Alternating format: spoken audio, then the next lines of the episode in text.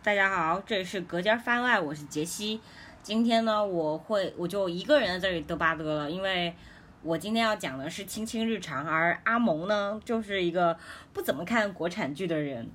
就就最近这部剧就很红嘛，我身边几乎所有人都在看这部剧，然后我甚至还推荐了给我妈看。那我觉得现在的日子不是那么好过，就应该看点这种轻松的东西，轻松一下。当然，红剧可能有夸，肯定有不有有有有贬的嘛。当然也是老生常谈，其实还是那些问题，就是对于女性主义价值的输出啊，对于女性觉醒、女性权益的价值输出，哎，说白了就是跟《梦华录》一样，就是过于表面、过于口号化的输出嘛。反正实际上就是一种娇妻文学啦，被。被那些女性意识所包裹的一种娇妻文学，就是哪怕你把这些口号单拎出来，跟一部叫做《背叛的俄罗斯》剧，这部剧是十年前的剧哦，你们两个就是拿这些来对比，都不可能有人家深刻，也不可能有人家犀利的。讲真，其实我是有一些些排斥这种电视节目的，然后嗯。毕竟这些剧其实并没有做什么实际的东西，只不过就是在反反复复的喊口号。然后《梦华录》和《乘风破浪的姐姐》也是一样的，就是一个被包装成 girls help girls 的娇妻文学，然后一个呢打着说年轻年纪不算什么，但是每一个姐姐都看起来非常青春，非常符合主流审美，以及还红了一个王心凌。我觉得王心凌就是一个。非常传统的女性形象啊，也不是传统，我觉得她应该是非常符合刻板印象里男性标准的女性形象，就是那种娇弱、需要被保护以及略带幼态的女性形象，对吧？嗯，可是我可能今天就想讲一点其他的话，有我我突然有一些其他的其他的想法吧。我就觉得，就比如拿呃《梦华录》来说，梦华一直拿《Girls Help Girls》作为营销点，在营销这部剧嘛，在剧播的期间，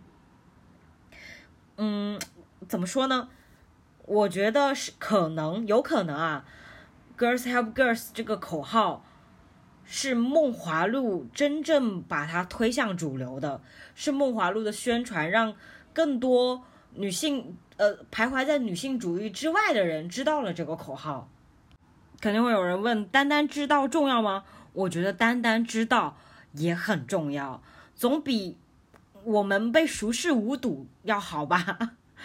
然后，然后你再拉回那种，然后你再拉回亲亲日常，它里面有很多非常生硬、非常生硬的那种。就是单纯的口号输出，就比如说他有一些情节，什么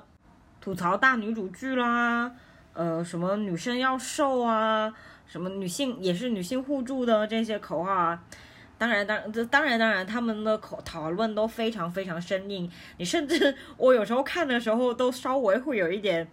抠，就是抠出三室一厅的感觉，因为实在是太硬了。就喝着喝着酒，突然就开始发疯，呃，不是发疯，不发疯，呸呸呸。突然就开始喊口号了，你就觉得嗯，这这怎怎么了吗？但我同时又觉得啊，这可能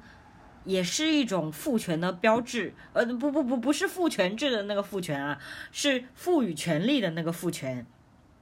或者说父权感，或者说力量感吧。可能又会有人说了，这么廉价的力量感，你到底要它来有什么用啊？这个东西没有意义啊。可是我觉得是有意义的。有一些人可能会停留在，就是说，我觉得我我看这些娇妻文学就好了。就某个 UP 主说的，我看这些甜宠女权，甜宠女权，我现在听到这个词还觉得很好笑。甜要这些所谓的甜宠女权就好了，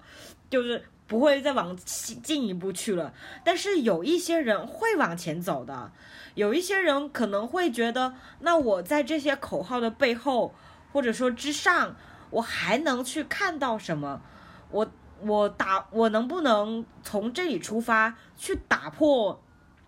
父权制给每一个女性包裹起来的那一栋那一堵墙呢？我觉得可是有可能的。你可以看一下现在大家做青青日常的二创，以及再回去看梦华录所做的二创，是很不一样的。梦华录也是打着女权、女性主义、Girls Help Girls 的口号，但是他的二创几乎都是都是男女主的甜蜜互动啊，或者说男主有多帅啊，或者三个女性。有多么美好的那些景象，都是剪的是这些。但是你再回来看《青青日常》的二创，它的大多数二创，或者说我看到的，或者说冲到 B 站求 B 站热门的一些剪辑，比如说这个同样是郡主，同样要和亲，但这一世他终于不再成为大局的牺牲品。这个二创原本就是剧中原本的情节是。这个剧中的郡主，她就放弃了自己郡主的身份，为了和她自己心爱的人，这个心爱的人是个普通男人啊，是吧？我知道是娇气文学了，我知道，不要批评我。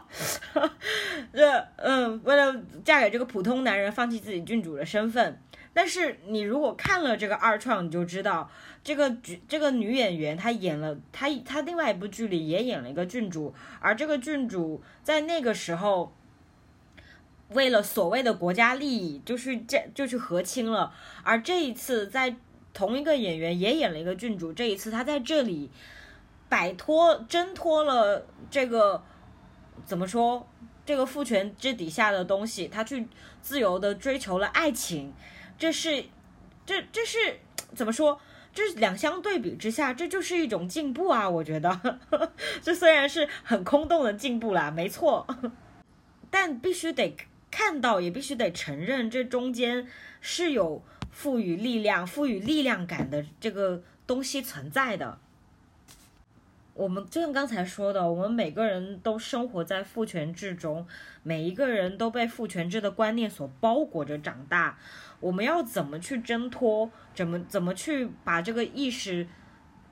把它把这个女性意识去给它叫醒？我觉得这些剧也是一个契机啊！我就像我以前在读书里面说过的，我觉得我女性意识的觉醒，就是因为看了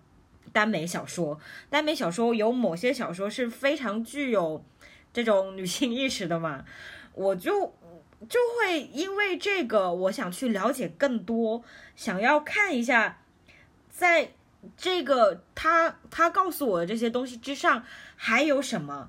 然后我就会我就看到有人科普说这个世界上还有第一次、第二次女权运动，然后还还有一本一定要读的书叫做《第二性》。然后还有人介绍各种各样的女权博主、女权播客、书、上野千鹤子、沃尔夫、简爱什么 乱七八糟的一堆，是不是？可还嗯，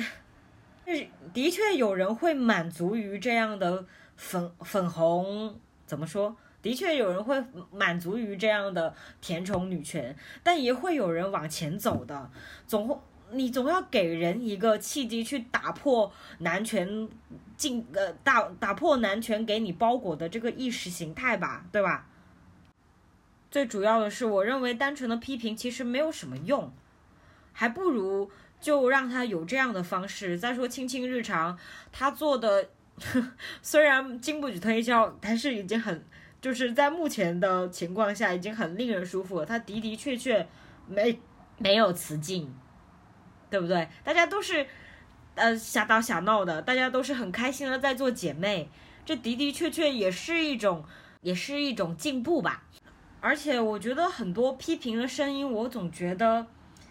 嗯，虽然意图是好的，但总觉得大家想把所有人